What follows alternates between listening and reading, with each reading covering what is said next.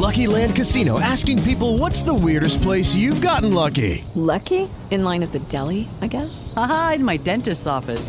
More than once, actually. Do I have to say? Yes, you do. In the car before my kids' PTA meeting. Really? Yes. Excuse me, what's the weirdest place you've gotten lucky? I never win and tell. Well, there you have it. You can get lucky anywhere playing at LuckyLandSlots.com. Play for free right now. Are you feeling lucky? No purchase necessary. Void where prohibited by law. 18 plus. Terms and conditions apply. See website for details. Okay, round two. Name something that's not boring. A laundry? Ooh, a book club. Computer solitaire, huh? Ah, oh, sorry. We were looking for Chumba Casino. That's right. ChumbaCasino.com has over 100 casino style games. Join today and play for free for your chance to redeem some serious prizes.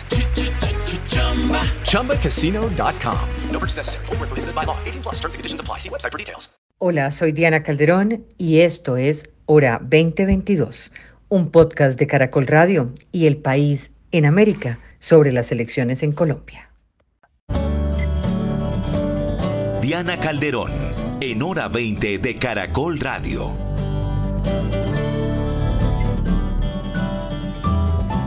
Bienvenidos a Hora 20, hoy para hacer una lectura al último resultado del metaanálisis de Infométrica para Caracol Radio.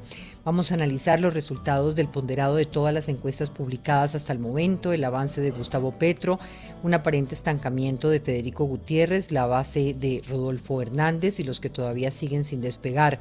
Después una mirada a un polémico estratega que acompaña a Daniel Quintero en Medellín. Y por último, si nos alcanza la mirada internacional. Bienvenidos, Jorge Enrique Bedoya, presidente de la SAC, ex viceministro de Defensa. Muy buenas noches. Diana, un saludo muy especial para usted, para los demás colegas y, por supuesto, a la gran audiencia de Hora 20.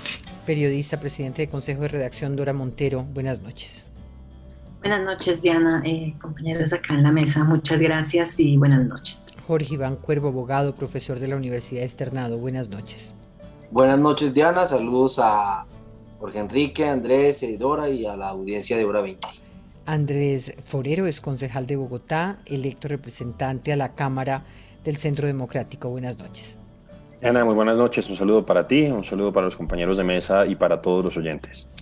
En el inicio de la recta final de la campaña presidencial, las encuestadoras intentan tomar una fotografía del momento político que se vive para tratar de medir opinión e intenciones del voto de quienes saldrán a las urnas en apenas 17 días. En una alianza entre Caracol Radio y la firma Infométrica se, han realizado, se ha realizado el metaanálisis que no es una encuesta ni un pronóstico, sino un ponderado de encuestas que han publicado cinco firmas desde marzo del 2021 el cual comprende 27 mediciones y más de 55.731 encuestas, con lo cual se espera que se minimice el sesgo en el resultado y se aumente la precisión. Los resultados del metaanálisis de ayer, 11 de mayo, son los siguientes. Gustavo Petro con 38.9%, esto viene desde noviembre de 2019, pierde puntos en abril, pero vuelve y se recupera para estar hoy en un aumento eh, más o menos estable. Le sigue Federico Gutiérrez con 25.4%, quien antes de marzo registraba menos del 10%. Después de la consulta del 13 de marzo logra crecer, pero en las últimas semanas se estanca y tiende a caer un poco. En cuarto lugar se ubica Rodolfo Hernández con un 11.6%. Viene en crecimiento desde agosto, cae en febrero y se mantiene bajo en el mismo margen desde marzo, en el que tiende a subir y caer. En el cuarto lugar está Sergio Fajardo, quien tiene un 7.3 según el ponderado. Las encuestas han demostrado gran volatilidad, pues pasa de tener un crecimiento sostenido entre febrero y marzo, pero después de las consultas hay una caída. Están los indecisos y el voto en blanco. El primero tiene 7.3 y se reduce después de las consultas al lograr claridad sobre las principales candidaturas. Sin embargo, el voto en blanco tiene 6.7, una tendencia que se ha mantenido y casi no logra reducirse, como sí ha ocurrido con los indecisos. Pero antes de arrancar con el panel, vamos primero con una entrevista a Jorge Galindo, nuestro compañero del diario El País, para hablar sobre el panorama de las encuestas y el ponderado que ha hecho el país. Paulina Morales habló esta tarde con él. Diana, saludamos a esta hora a Jorge Galindo, analista colaborador en El País, para hablar precisamente del más reciente promedio de sondeos hecho por este medio. Jorge, buenas noches y para empezar me gustaría preguntarle por las conclusiones a las que llegaron con este análisis. Buenas noches. Pues yo creo que la conclusión principal es que hay un consenso entre las encuestas en lo esencial. ¿Y qué es lo esencial? Que Gustavo Petro va primero, Fico Gutiérrez va segundo, ambos pasarían a segunda vuelta y a día de hoy ninguno de ellos parece capaz de ganar en la primera vuelta. En eso todas las encuestas están de acuerdo. También en que Rodolfo Hernández y Sergio Fajardo e Ingrid Betancourt están a bastante distancia de estos otros dos candidatos. Y luego están las discrepancias, que podemos también entrar en ellas, pero eso es lo esencial. Sí, me, gustaría centrarme en principio, por ejemplo, en cuál es la diferencia concreta entre Petro y Fico y si ese margen le da Petro para ganar en primera vuelta. Eh, pues ahora mismo el promedio eh, indica que Petro está en el entorno del 38% aproximadamente, 38.3, y Fico en el 25.3. Es una diferencia de 13 puntos. Pero claro, a Petro le quedan esos mismos 12, 13 puntos 10 puntos, dependiendo de cómo se mida, para llegar al 50% que necesita para ganar en primera vuelta. Entonces, aunque la diferencia es amplia entre Fico y Petro, no es suficiente como para que Petro gane en primera vuelta de momento. Es cierto que las encuestas más recientes, incluida la de Jan Haas, que salió esta misma semana, indican que Petro está en los entornos del 40%, pero aún así todavía le faltan 10 puntos para poder ganar en primera vuelta. Y hablando de los candidatos Rodolfo y Fajardo, ¿cómo se analiza el crecimiento o el decrecimiento en las encuestas? Por ejemplo, ¿será que logrará remontar Fajardo? ¿Tiene alguna posibilidad? Pues las encuestas solo nos dan un, corte del momento actual, no son capaces de predecir el futuro, pero sí que eh, es claro que en el corte actual eh, Fajardo está a mucha distancia del segundo, de Fico Gutiérrez. Y no solo eso, sino que la tendencia hacia atrás indica que Fajardo no ha sido capaz de añadir votos a su coalición. Al contrario, si acaso ha restado algunos. Con Rodolfo pasa un poco lo mismo. Es verdad que la tendencia ha habido un pequeñísimo repunte de Rodolfo en los últimos días, en las últimas semanas, pero ni de cerca suficiente para ponerle cerca de la segunda vuelta por ahora. Jorge, ¿y podemos hablar en este momento de, techos en las encuestas electorales o todavía podrían presentarse cambios? Pues eh, al final el, el, voto siempre está abierto hasta el último momento y digamos que aquí la falta de techo está marcada por el hecho de que para la mayoría de encuestadores hay entre un 13%, entre un 10-13% y hasta casi un 20% de indecisos e indecisas. O personas que dicen que van a votar en blanco, que en última instancia eh, ahí también entre indecisos e indecisas. Entonces, eh, digamos que eso es el margen que queda para crecer. Eh, claro, digamos, eh, si cogemos por ejemplo a Petro y su distancia hasta el 50% para ganar en primera vuelta, eso querría decir que Petro para ganar en primera vuelta tendría que absorber la práctica totalidad del voto indeciso que las encuestas detectan ahora mismo. Eh, es verdad que Petro ha crecido mucho en los últimos años, ni siquiera en los últimos días, en los últimos años, pero el ritmo de crecimiento se ha ido, se ha ido ralentizando conforme la gente iba tomando decisiones. Entonces me parece difícil pensar que, todos esos indecisos se pueden ir al campo de Petro o al de Fico o al de cualquiera en realidad, más bien se van a dividir incluyendo el campo de la abstención. Entonces, em, claro, al mismo tiempo es difícil marcar techos, pero lo que está claro es que hay una, hay una especie de techo natural para todos los candidatos en el hecho de que mucha gente, eh, mucha gente ya los conoce bastante bien, especialmente a Gustavo Petro. Mm. Y para terminar, me gustaría preguntarle si hay algún tipo de análisis eh, por poblaciones, por ejemplo, por edades y por estratos. Pues la verdad es que por ahora los análisis que más, eh, que más me está interesando es cómo va la tendencia, la tendencia agregada. Los, el problema es que para poder ver cómo votan, eh, digamos, cada uno de los subgrupos, haría falta unas muestras más grandes para fuese representativa a nivel de edad, a nivel, a nivel de estrato socioeconómico, que ahora mismo las encuestas en Colombia eh, no están proporcionando porque están centradas en, fijar quién va, quién va primero, quién va segundo y cómo va a quedar eh, esta primera vuelta. Entonces, por ahora no podemos perfilar mucho. Lo que sí podemos decir es que, eh, basado en otras encuestas, incluso en los resultados de 2018, pues claramente el, voto que tiene Gustavo Petro es, un voto que es más joven que el resto de candidatos. Eh, eso creo que es importante mantenerlo en mente, que la media es menor para el votante de Petro, porque es una ventaja en el sentido de que tienes más años de vida por delante como, como político, pero también es un, es un peligro porque en Colombia, como en cualquier país del mundo, eh, los jóvenes tienden a, votar con menor frecuencia eh, cuando, llega, cuando llega la hora de las urnas. Jorge, muchas gracias por hacer parte de los micrófonos de Hora 20. Gracias a vosotros siempre. Empecemos por una primera lectura de estos resultados que arroja el metaanálisis y lo que acaban de escuchar por parte de Jorge Galindo. En general, después de ir mirando cada una de las candidaturas y miremos también el rol de indecisos y el voto en blanco, ¿cuál es esa lectura que hacen ustedes? Dora Montero, empiezo por usted.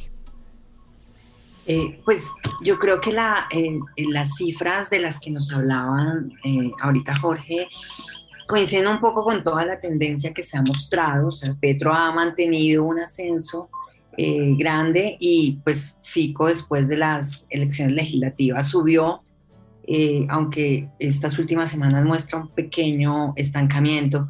A mí lo que, me, lo que me llama más la atención es cómo se compara un poco eso con, la, con lo que fueron los resultados electorales hace cuatro años en la primera vuelta. Y es que las cifras fueron casi casi iguales, porque hace cuatro años eh, Duque tuvo 39% y Petro tuvo 25%, o sea, están invertidas, pero eran prácticamente iguales. Y la diferencia clave, creo yo, que es lo que puede incidir en el momento de la votación, es em, que Fajardo en ese momento sacó, creo, más de 20, más de 20%, y en este momento ni Fajardo ni Rodolfo tienen una cifra como, como más o menos eh, que, se aproxime ahí.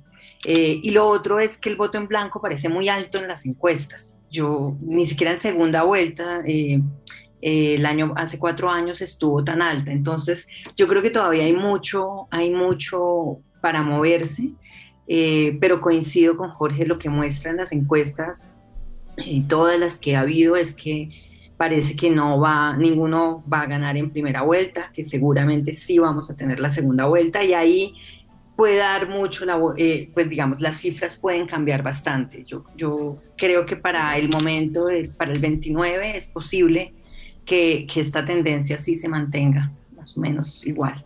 Andrés Forero. Diana, pues yo, yo coincido en muchos temas, tanto con Jorge como con Dora un poco sobre la lectura de esto. Como tú bien decías al principio, aquí no se trata de, este que, de que esta sea una nueva encuesta, esta es como un análisis donde un poco a la luz de, de cuán, por lo que yo estuve viendo, cuán, ¿cómo se llama?, cuán precisas han sido en el pasado, pues se les da una ponderación a las distintas encuestas como para tratar de corregir. Y yo creo que la imagen que vemos en este momento es precisamente de que no va a haber eh, un triunfo en primera vuelta, de que seguramente va a haber una segunda vuelta, de que el tercero en disputa, o mejor dicho, de que pues todo parece indicar que van a pasar tanto Gustavo Petro como Federico Gutiérrez y que el tercero pues está un poquito lejos de, eh, del segundo. Y no es que uno vea que, como decía ella, las, los porcentajes quizás están invertidos en este momento, pero ese tercero está fracturado. Es decir, uno ve y suma más o menos las votaciones esperadas de Rodolfo Hernández y de eh, Sergio Fajardo y más o menos llegan como al 20% en las encuestas, lo que uno, lo que uno ha visto.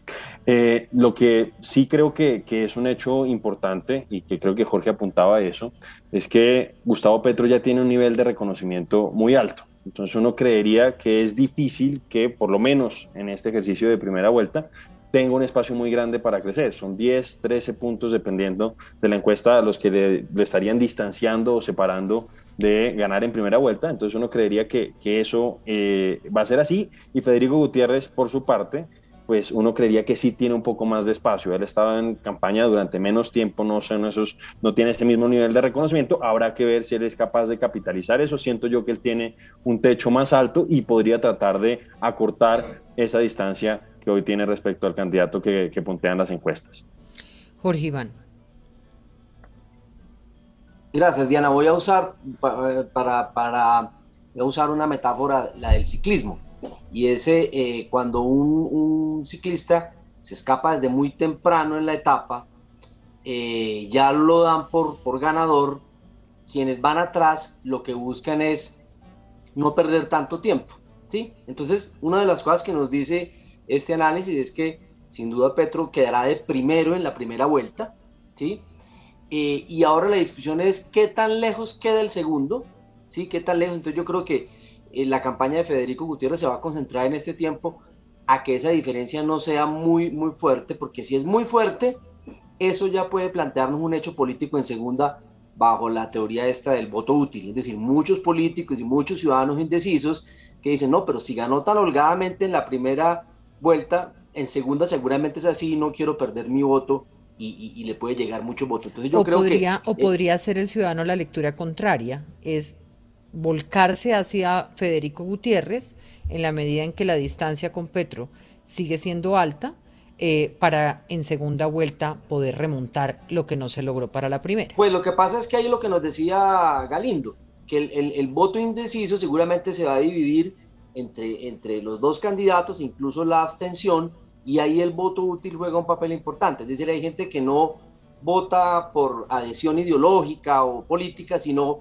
para no perder su voto. No, yo quiero que mi voto signifique un triunfo. Y entonces una diferencia muy, muy, muy, muy, muy amplia puede ser un escenario distinto en segunda. Y el otro eh, elemento que destacaría, o el otro punto es eh, los votos de Fajardo y de Rodolfo Hernández en segunda van a ser dónde decisivos. Claro, van a ser decisivos porque si uno suma ahí, ahí va, entre, si suman esos los dos porcentajes de ambos, ahí está un poco como la diferencia y la posibilidad de, de, de, de pasar, por ejemplo, en, segunda Federico a Gustavo Petro. O sea que entre comillas, los el tercero y el cuarto no van a quedar eh, en la competencia, pero sus votos van a ser importantes en segunda y el tema de las coaliciones y las negociaciones políticas pues va a ser el escenario de segunda vuelta. Yo destacaría esos dos aspectos.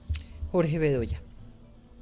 No, yo, yo estoy de acuerdo con lo que han dicho y tal vez agregaría algo. Lo primero es qué tanto, qué tanto desconocimiento, en particular de Federico Gutiérrez, tienen los colombianos que le dé a el oxígeno de aquí al 29 de mayo y partiendo del supuesto que va a haber una segunda vuelta para que logre un mayor reconocimiento a ver si le recorta ventaja a Gustavo Petro. No hay que olvidar que Gustavo Petro lleva prácticamente 12 años eh, en los cuatro, en los tres últimos periodos presidenciales tratando de ser presidente y obviamente, tal vez como lo dijo Andrés, pues tiene un nivel de reconocimiento que pareciera que ya llegó a, su tope. Y sin duda alguna, lo que hagan eh, las aproximaciones con Fajardo y con Hernández puede marcar la diferencia. Igual en política, uno en esta, en esta vida aprende que todo puede ocurrir, inclusive de aquí al 29 de mayo, y, por eso pues las encuestas son una gran medición, pero yo tiendo a pensar que esta elección vuelve a ser una elección del miedo versus eh, el, cambio o la rabia y ahí de, de, pronto en la línea lo que decía eh, el doctor Cuervo, pues habrá que ver cómo reacciona la población. O mi voto cuenta y me voy con el ganador, o uy, no, no puede ser esto y tengo que ayudarle al que va de segundo para que no gane Gustavo Petro. Yo creo que ese es como el análisis que uno podría hacer. Sí, eh, antes de mirar cada una de las figuras, eh, ¿cómo han visto el rol de las firmas encuestadoras y de estas ponderados en el marco de la contienda? ¿Logran aportar elementos para el análisis o logran polarizar? Yo, yo por lo menos lo diría muy corto cuando uno ve las encuestas y lo que salen a decir los mismos candidatos, eh, pobres encuestadoras, que no hay ninguna que quede bien parada y todas terminan siendo como criticadas. Eh, en esos días oía una en radio y quien la presentaba era Paisa, entonces después decían que era de, de la campaña de Fico Gutiérrez y después a la otra también la critican. Entonces yo no sé hasta dónde ya se pierde como la objetividad de quienes reciben las encuestas, más allá de los análisis muestrales que a mí siempre me han parecido muy serios eh, pero igual, la única encuesta que vale al final del día es la del 29 de mayo. Yo creo que, que, Jorge Galindo hacía una, una advertencia, digamos, metodológica es importante, y es qué es lo que nos dicen las encuestas, nos muestran la foto y momento y no predicen el futuro.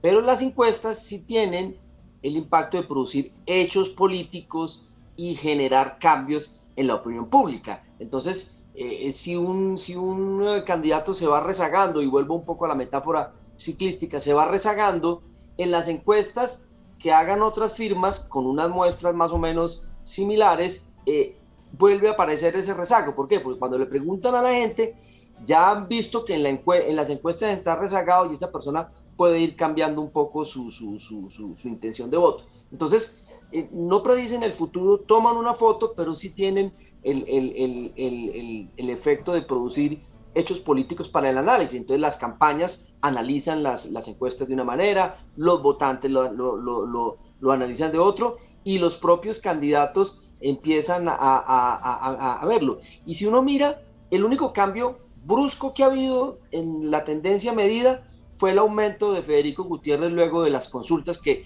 ahí, ahí lo vimos en el, en, en el cómo, se, cómo sube la, la flechita muy rápido desde las, desde las consultas, se, se estabilizó un poco e incluso ha venido bajando, mientras que Gustavo Petro viene en una tendencia de puntero desde hace bastante tiempo y Sergio Fajardo también en una, en una eh, posición más o menos rezagada que todo el mundo se pregunta, bueno, ¿y por qué es que no cuajó la analicemos, propuesta del Analicemos concretamente el caso de Gustavo Petro. Si tiene 38.9% en el ponderado, es el candidato que ha estado, digamos, más alejado del resto de los competidores, como decía usted, como el que salió adelante en el pelotón, le saca 13.5 a Federico Gutiérrez. Acá la pregunta, y se la hacía ahora Paulina un poco también a, a Jorge Galindo, es, este es el techo de Gustavo Petro.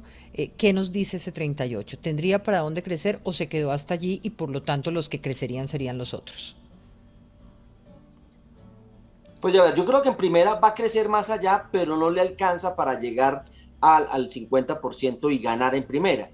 Pero un resultado, ganando él, quedando de primero, con un porcentaje eh, cerca de 44, 45%, es un hecho político muy significativo y lo pone en segunda, digamos, también con una ventaja eh, importante en términos de, de, sus posibilidades. Por el contrario, si hay un escenario en el que Federico Gutiérrez se le acorte la distancia, creo que eh, el escenario en segunda es, es diferente. Y una cosa, y con esto termino, yo creo que el candidato Petro ha logrado de alguna manera interpretar esa necesidad de cambio que tiene eh, la sociedad eh, eh, colombiana y que se reflejó sobre todo en el tema de las protestas sociales. Y el hecho de que uno mire que en las encuestas, en los votantes entre 20 y 44 años, en su gran mayoría, todos van, van por, por, por tienen la intención de voto por Gustavo Petro, creo que refleja eso, que esa, esa, esa inconformidad que generalmente está en, en, en, entre los jóvenes, y, y, era una de las preguntas que inicialmente teníamos, creo que refleja bien eh, ese, ese, esa delantera que viene llevando Petro desde hace ya bastante tiempo, y no, y no tanto, como decía Andrés, la exposición mediática permanente, porque mm. alguien con mucha exposición mediática, pero que no tenga un simbolismo emocional, pues se va desgastando y, y va saturando a la opinión pública. En el caso de Petro, a pesar de los escándalos, de sus declaraciones, de muchas cosas, sigue punteando, a veces baja un poco, a veces sube, a veces se mantiene, pero nunca ha dejado de puntear eh, eh, en la intención de voto. Bedoya.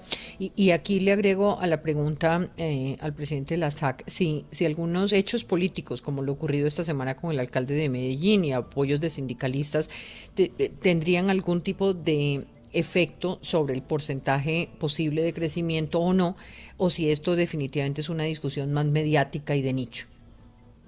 No, yo sí creo que los hechos políticos, cualquier cosa que ocurra aquí al 29 de mayo, de un lado o del otro, le ayudan o perjudican a un candidato. Y, y sin duda alguna, lo de, lo de la suspensión del alcalde de Medellín sobre la narrativa que el mismo alcalde ya eh, suspendido dice, y lo mismo que dice Gustavo Petro, pues obviamente eso por lo menos los pone en el eje la opinión pública y eso da likes y eso da más eh, retweets y todo ese tipo de cosas. Entonces, mientras que por el otro lado, Federico, que es el que va de segundo, pues no tiene esa exposición. Yo, yo creo mucho en lo que dice Jorge Iván, y es que cualquier hecho político, sin duda alguna, genera un efecto de caja de resonancia en las candidaturas y creo que al final del día eso es lo que deberían buscar los candidatos de aquí al 29, más allá de que sea montarse en hechos políticos que se generen por otras cosas, pero pues al final del día la gente vota es por ese tipo de emociones.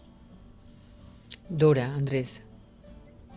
Pues, eh, yo, yo creo lo mismo, estoy muy, muy de acuerdo con Jorge Iván y con Jorge, en eh, que son las emociones, o sea, yo creería que eh, si efectivamente Petro, por ejemplo, llega al 40% y se mantienen estos hechos políticos que lo, que lo tienen sonando. O sea, fue una campaña de Petro la que, la que produjo todo esto con Quintero. Entonces, eh, o sea, la campaña está logrando como multiplicarse y está logrando mucho más resonancia, la, del cambio en, la primera. Eh, y eso hace que muchos indecisos de pronto se vayan hacia allá y, se logre ese efecto. Pero creo que puede lograr incluso mayor efecto hacia la segunda vuelta, porque eh, a menos que haya un escándalo enorme que todavía podría haber, quedan que 17 días para las elecciones, eh, es posible que esto se mantenga muy parecido a las encuestas, como nos lo están mostrando, tal vez un poquito más alto. Antes ya había opinado en el caso del techo de Petro y quiero entrar a Federico Gutiérrez, que hoy tiene 25.4. Y aquí para preguntar un poco si eh, hay un estancamiento o eh, si eh, esto se atribuye a que el crecimiento llegó a ese punto posterior a las consultas. Hoy Rafael Guarín, ex consejero de Seguridad Nacional del actual gobierno, decía que o la campaña de Fico se pellizca o Petro gana y bien de lejos. Y agrega que no se gana solo con la bandera de que gane el oponente. Ustedes hablaban ahorita de las emociones, que no es suficiente con decir que aunque la bandera de, Federico Gutiérrez sea evitar que gane el oponente, sino que tiene que buscar una causa para poder realmente crecer, en términos de hablarle al ciudadano. ¿Estarían de acuerdo con esa posición? Pues, Diana, un poco eh, recapitulando, yo sé que ya me refería al tema de Gustavo Petro antes, pero un poco redondeando la idea y complementando lo que, lo que se ha dicho. No le hablaba de, escándalos. Escándalos ha habido, Dora, y escándalos bastante significativos, que quizá en otro país y con otro candidato posiblemente hubiera significado que ese candidato hubiera salido de la elección presidencial.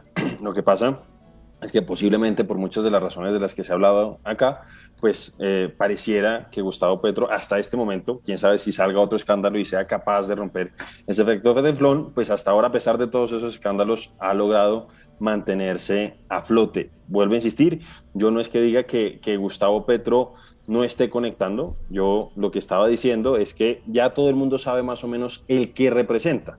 Y en ese sentido, pues yo siento que, por ejemplo, lo que pasó eh, en Medellín con el tema de la participación en política del alcalde y pues un poco la utilización eh, que le han dado pues esos sectores políticos, porque hay que decir que también habían sacado, también suspendieron a otro alcalde que habría estado haciendo campaña Federico Gutiérrez, que es el Divagué, y pues no ha habido tanto revuelo a propósito de eso. Pero digo, creo que en este escenario, cuando hay esos otros candidatos, siento que es posible que tenga un efecto neutro, que quizá no se vaya a mover mucho el péndulo, porque más o menos la gente ya sabe qué es lo que está representando, qué es lo que está encarnando Gustavo Petro. Y en el caso de Federico Gutiérrez, yo, yo que pues lo he estado, eh, decidí acompañarlo a él de manera personal, pues siento que él es una persona que tiene un atractivo personal muy interesante cuando uno lo ve en la calle hablando con la gente, pero siento que a la campaña le ha faltado, y eso hay que reconocerlo, le ha faltado un poco eh, lograr que la gente lo vea, la gente entienda sus propuestas, entienda sus mensajes,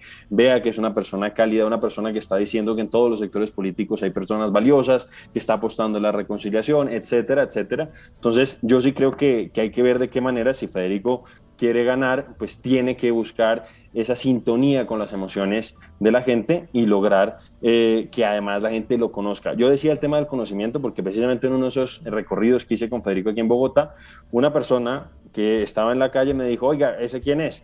se llama Federico Gutiérrez, pero ese no va con Petro, pero no lo conocían, o sea, a pesar de que estaba ahí.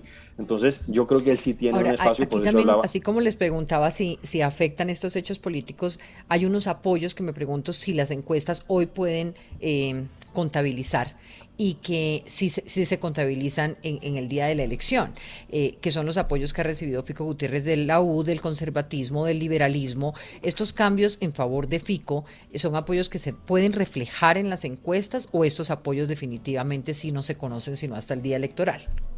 Pues Diana, yo, yo a propósito de eso, tú habías planteado antes el apoyo, por ejemplo, del sindicato de maestros en Colombia, de FECODE yo creo que ya FECODE está desde hace mucho tiempo acompañando la candidatura de Gustavo Petro, ahora lo oficializa y no estoy seguro que eso le sume, sobre todo después de como vimos que eh, uno de los líderes sindicales de FECODE instrumentalizó la marcha o el malestar social con fines políticos y vimos lo que ha pasado con el tema de los niños. Eso a propósito de Gustavo Petro, no sé si le sume, creo que ya estaban con él desde antes y por el contrario creo que le puede restar. Y en el caso de Federico Gutiérrez, pues yo creo que en el ejercicio, o mejor dicho, en el ejercicio electoral de las campañas presidenciales, eh, los partidos políticos son importantes, pero pues como mostró en las elecciones pasadas Germán Vargas Lleras, que tenía a muchos de esos partidos, pues no terminan siendo determinantes. Pueden añadir unos votos que quizá no estén medidos en las encuestas por gente que vota por disciplina de partido, pero yo creo que en la elección presidencial, pues este es más un tema de opinión. Diana, yo creo una cosa y es que eh, eh, hay algo que todavía no entiendo, y es cómo el Centro Democrático resignó tan fácilmente su candidatura. Es decir, cuando se habla, por ejemplo, de Gustavo Petro, dicen que Gustavo Petro no fue un buen alcalde, que está proponiendo cosas de muy difícil implementación, que está diciendo cosas eh, que no va a poder lograr. Es decir, están diciendo no es un candidato apto para ser jefe de Estado.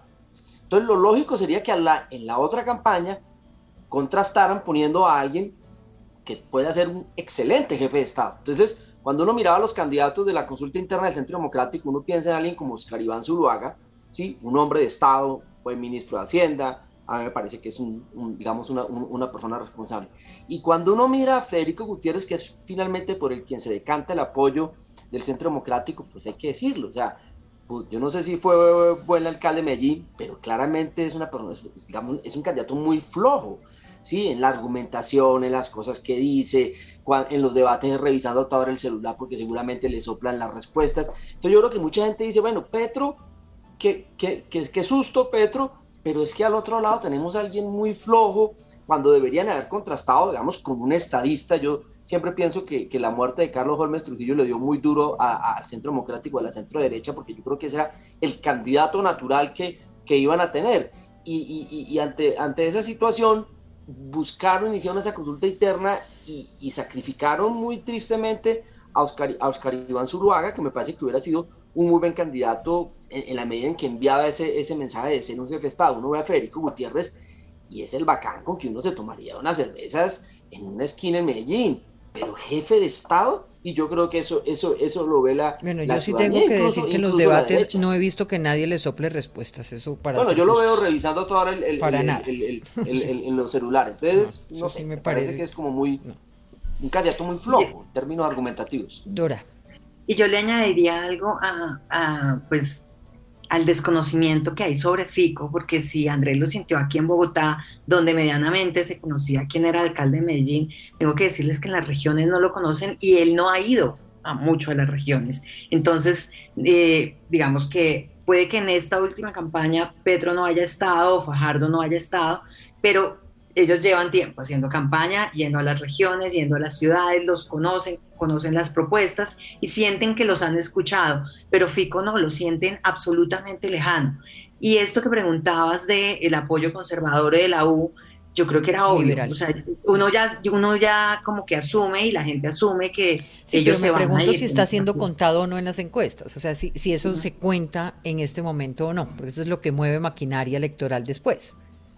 Exacto, pero, pero yo creo que eh, como las encuestas están siendo usadas para polarizar y para generar todavía mucho más eh, ruido, digamos, alrededor de las elecciones, porque cada vez que sale una encuesta, y lo decía Jorge ahora... Eh, Precisamente pues eso es lo valioso de, estos, de, estas ponderaciones, que nos permiten hacer una mirada mucho más decantada y tranquila sobre esto y analizar las posibilidades de cada uno. Más global. Sí. Diana, yo tal vez le agregaría, ya para cerrar un, muy cortico, al final del día también uno debería mirar cuánta plata les queda por gastarse de aquí al 29 de mayo y ya para segunda vuelta, porque fíjese que uno de los limitantes que tienen Fajardo, Federico Gutiérrez y, y Rodolfo Hernández también es el desconocimiento. Y hoy en día el desconocimiento no es solamente viajando, sino con todo lo que hagan en medios digitales y ahí puede estar la gran diferencia. Entonces, ese oxígeno que, que, por eso es que uno dice las campañas las debería financiar el Estado en aras de la transparencia, de la optimización de los recursos, porque aquí como no sabe uno quién se las vuela y quién no, pero pues al final del día eso termina marcando la diferencia. Usted tiene más plata para pautar más, va a tener más visibilidad y acorta la distancia en materia de reconocimiento que le pueda dar la expectativa de tener más votos, ojalá pues para el 29 de mayo y si no, pues para la segunda vuelta. Diana, Después de la pausa, vuelvo con ustedes.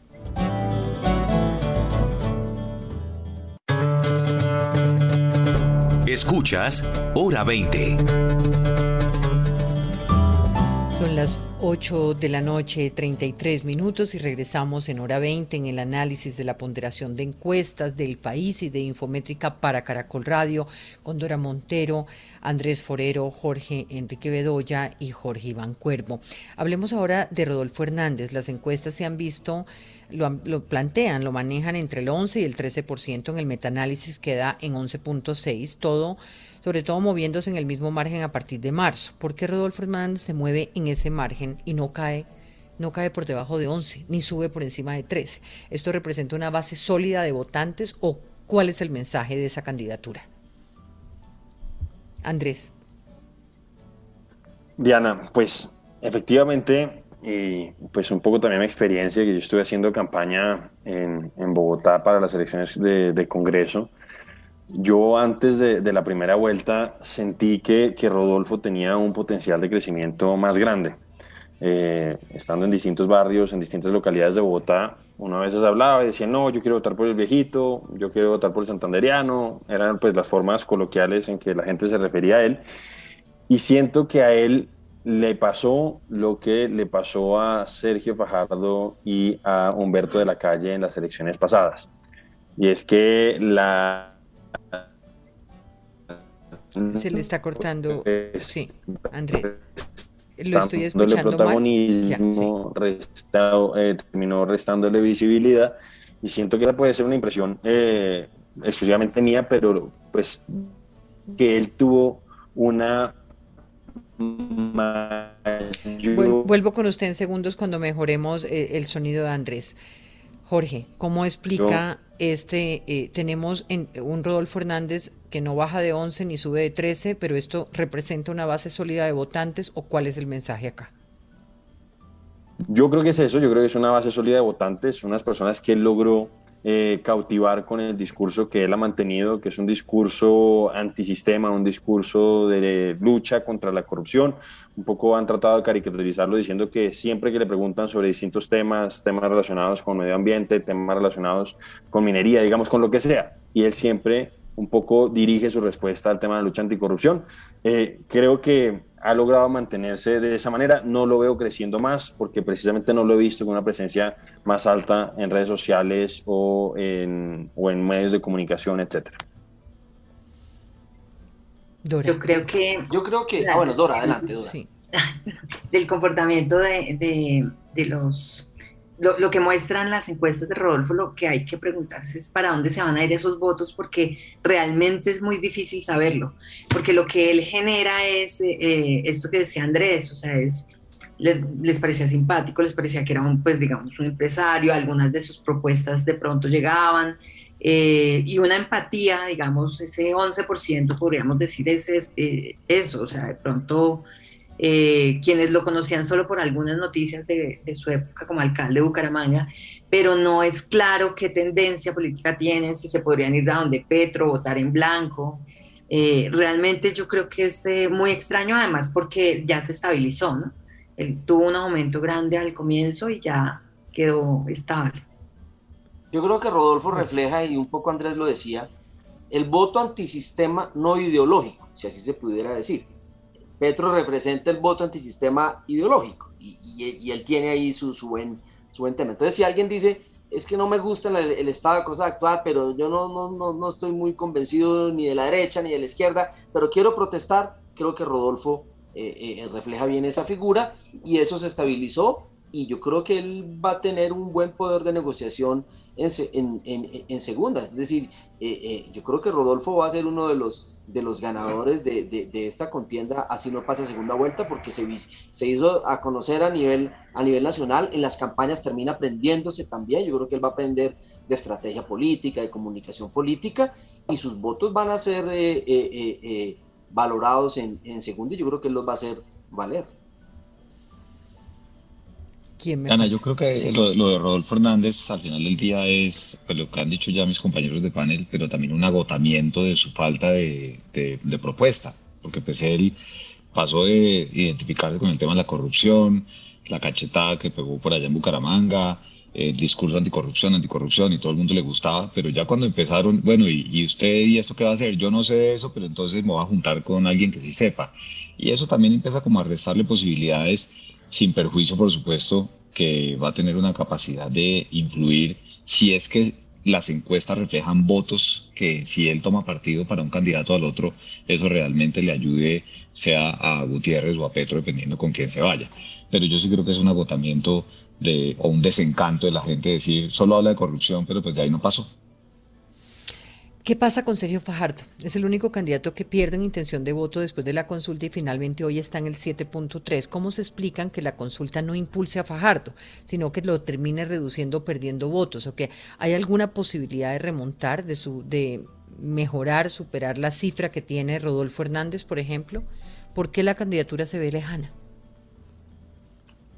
Yo creo que hay algo que, yo llamaría como el, gracias Diana, el timing emocional. Hay una cosa que uno llamaría el timing em, emocional, es decir, las campañas, y creo que Jorge Enrique ahora lo, lo, mencionaba, y, la actual campaña está muy mediada por el tema de las emociones, el miedo, un poco la esperanza, el cambio, y el centro político en su conjunto, no solamente, no solamente eh, eh, Sergio Fajardo, sino, si, si, no si mal no recordamos en la consulta interna del pacto histórico, eh, Francia Márquez sacó más votos que todos los candidatos, que cada uno de los candidatos de la coalición Centro Esperanza. Entonces, ese centro político y su candidato que gana la consulta no, no encontró nunca ese timing emocional para, apalancar sus propuestas, que son buenas en muchos temas, a ese, a esa, digamos, ese eh, eh, elemento emocional que hoy, hoy está decidiendo las campañas. Y yo creo, uno mira y viene haciendo una muy buena campaña, sus propuestas son muy interesantes, su tono es, es un tono moderado, un tono pedagógico. Creo que la llegada de Gilberto Murillo fue muy interesante porque abrió unos escenarios diferentes. Y uno dice, en teoría, es una buena campaña, con buenas propuestas y con buenos temas. Pero llegó tarde a ese timing emocional y no le va a alcanzar el tiempo para, para una, una, una remontada. Pero no solo es un tema de Fajardo, sino un tema de lo que llamaríamos el centro político en un escenario de polarización emocional como el que vivimos. Yo tiendo a pensar, Diana, que en Colombia, no me va a matar por esto, no hay un centro como tal, porque lo que muestran las encuestas es que el país sigue polarizado. Dos, yo creo que a Fajardo le ha faltado también recursos para visibilizar mucho más sus propuestas. Tres, sin duda alguna, sin duda alguna tiene muy buenas propuestas, pero una cosa es la propuesta y otra cosa es cómo la comunica y cómo toca emocionalmente a la gente. Y pues es claro que los temas candentes en la campaña. Pero ahí volvemos al pues tema de emocionalidad, porque si, si realmente estuviéramos pensando en que las propuestas son las que conectan, entonces tendríamos que decir lo que dice Dora, que, o, o Iván, que Gustavo Petro en sus propuestas, por más eh, locas que sean para determinados sectores, sí conecta. Eh, Fico no conecta a través de propuestas, sino por lo que representa dentro de un sector de centro derecha, derecha, derecha. Em, o hay una propuesta de Fico que usted me pueda decir en este momento, esta es la propuesta por la que yo voy a votar de Federico Gutiérrez. Por supuesto, lo que, le, lo que le quiero decir es, mejor dicho, voy en la línea de lo que usted está diciendo. Es cómo conecta emocionalmente. que lo ha hecho desde la propuesta, no conecta, con lo cual estamos hablando de que la política se hace con emociones o... Yo pienso que sí se hace con emociones, pero tal vez el punto que no me hice entender bien es cómo conecta emotivamente una propuesta, porque la propuesta como tal es muy buena, pero usted tiene que llegarle a que la gente sienta esa propuesta a mí me mueve, y tal vez eso es lo que le puede estar pasando. Y, yo coincido con Jorge Iván que él, llegó un poco tarde a esa parte emotiva, porque el resto lo tiene y también creo que le hizo mucho daño pues todo lo que pasó al interior de, su propia coalición. Yo, yo, yo, voy a empezar con eso, Diana. Yo siento que, que, curiosamente, pues esa coalición donde pues todos, todos esperábamos posiblemente que, que tuviera una mayor votación en las elecciones de, de la consulta, pues realmente a todos nos sorprendió. Efectivamente, ninguno de ellos superó el millón de votos y, eh, pues como decía eh, Jorge Iván, Francia, que fue la candidata a vicepresidencial, le ganó a, prácticamente todos. Y en parte creo que eso pues refleja esas peleas internas que ellos tuvieron. Yo me acuerdo pues que todos estaban diciendo, se tomaban un café, una cosa, la otra, salió la foto, dijeron esta vez si nos tomamos el café que nos tomamos hace cuatro años. Y lo cierto, Diana, es que esas peleas internas yo creo que pues hizo que fuera más difícil entender cuál era el mensaje cuál era la propuesta que ellos tenían. Y ya una vez pasadas las consultas, yo siento que Fajardo se ha desdibujado. Yo, por el contrario, no he visto a un candidato. Yo reconozco un valor importante en Sergio Fajardo. Me parece que fue una persona importante en la política colombiana, particularmente en la política antioqueña, como alcalde después gobernador de, eh, como alcalde de Medellín y después gobernador de Antioquia pero yo no he visto ese énfasis en las propuestas en esta parte de la campaña. Yo por el contrario lo que he visto es un Fajardo atacando principalmente a Federico Gutiérrez, es lo que yo he visto por, eh, por de pronto.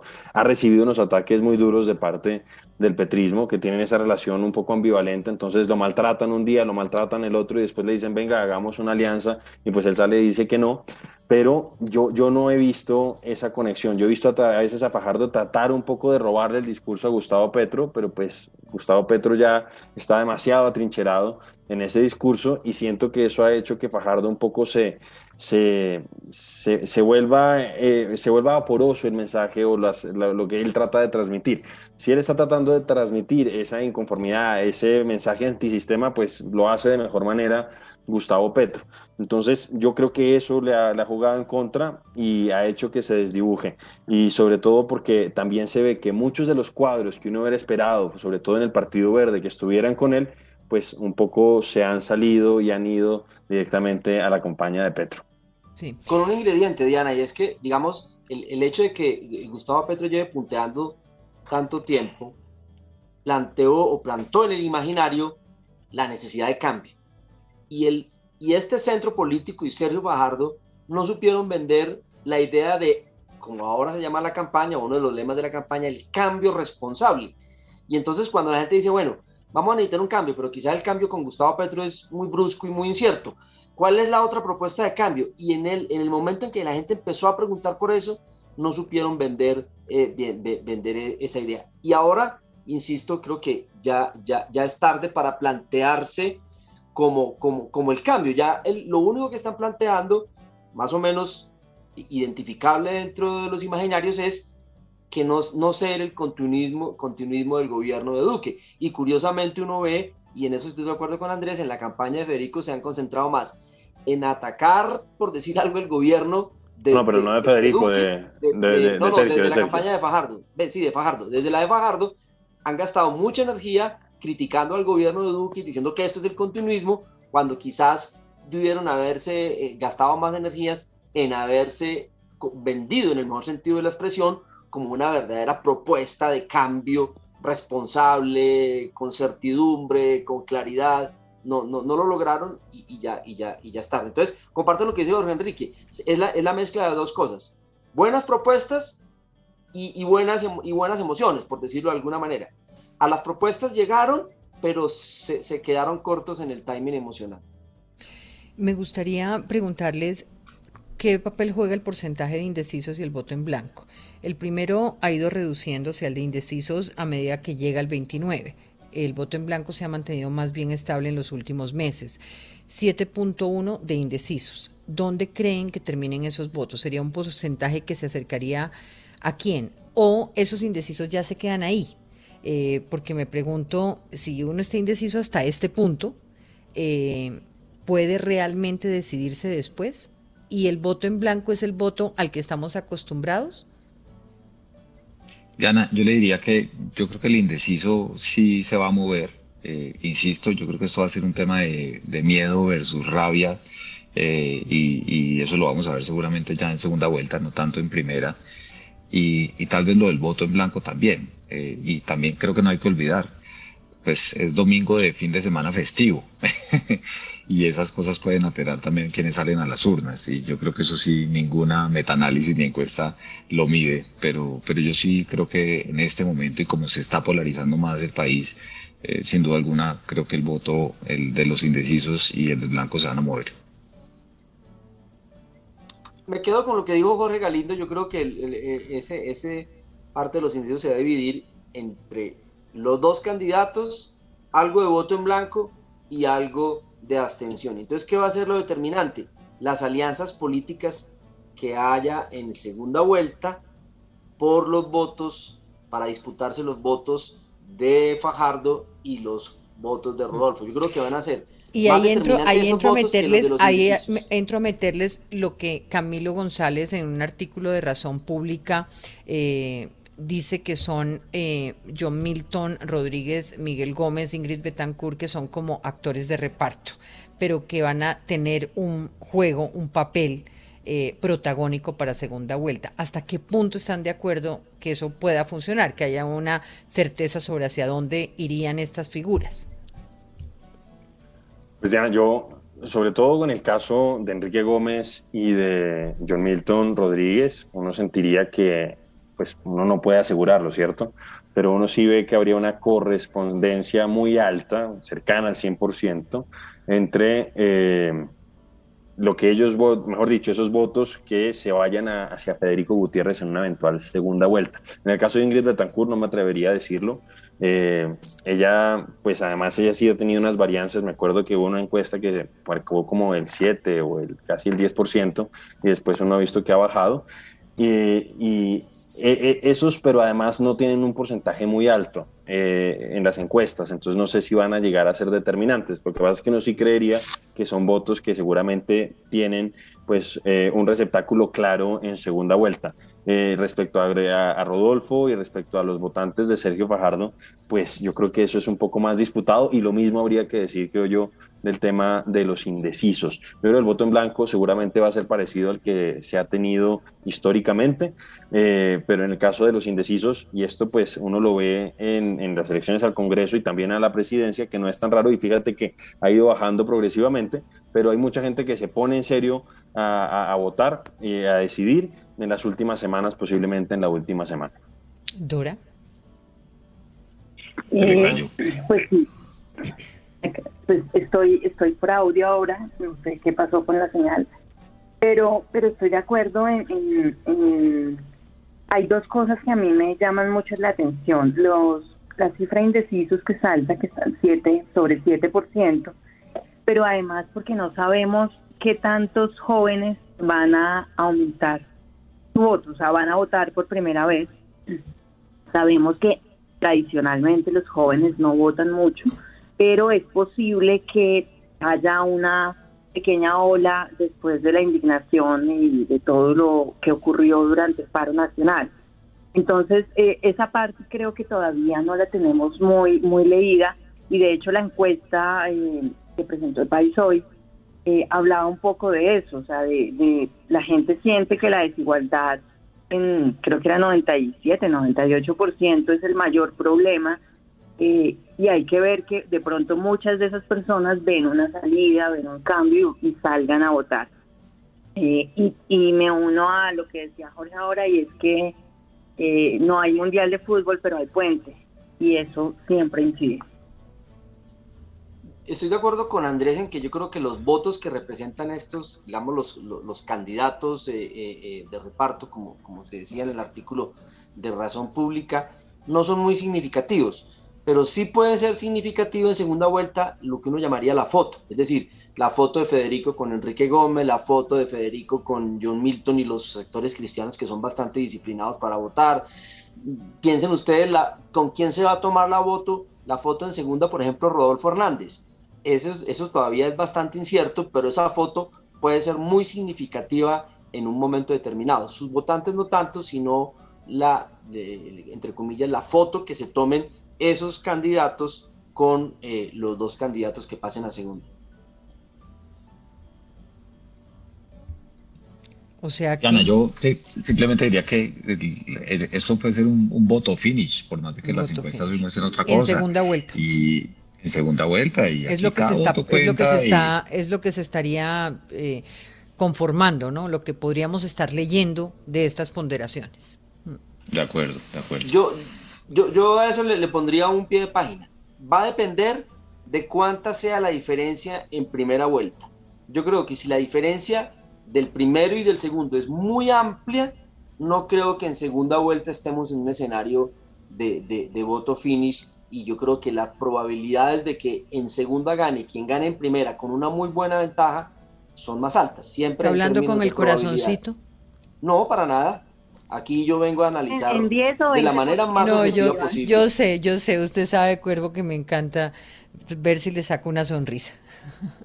Aquí todos hablan con el análisis del corazón. amplio, eh, perdón, perdón ahí pregunto, es, ¿hablas de un 20%? ¿Eso sería amplio? No, hablaría o un 10 de, de, Gustavo Petro muy cerca de 50, se llama por ejemplo un 46%, 46, 47%, y eh, Federico Gutiérrez, por ejemplo, en un 34, 35. Esos puntos yo creo que son muy difíciles, serían muy difíciles, no imposible, de remontar en segunda. Es decir, habría que remar con más fuerza, no digo que no se puedan remontar, sin duda muchas cosas pueden pasar en el escenario político, porque Enrique lo, lo planteaba, en un país tan complejo y tan heterogéneo como Colombia, que todos los días pasan, pasan de todo, pasa de todo.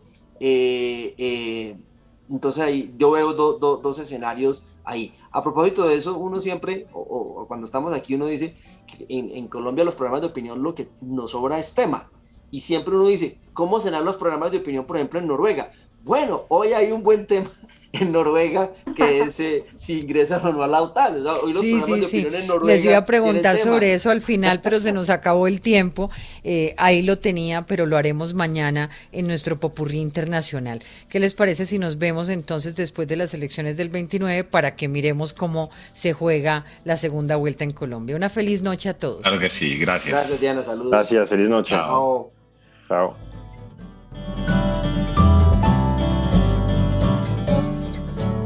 Hora 2022, la hora de las elecciones. ¿No te encantaría tener 100 dólares extra en tu bolsillo? Haz que un experto bilingüe de TurboTax declare tus impuestos para el 31 de marzo y obtén 100 dólares de vuelta al instante. Porque no importa cuáles hayan sido tus logros del año pasado, TurboTax hace que cuenten. Obtén 100 dólares de vuelta y tus impuestos con 100% de precisión, solo con Intuit TurboTax. Debes declarar para el 31 de marzo. Crédito solo aplicable al costo de la presentación federal con Turbo Tax Full Service. Oferta sujeta a cambios o cancelación en cualquier momento.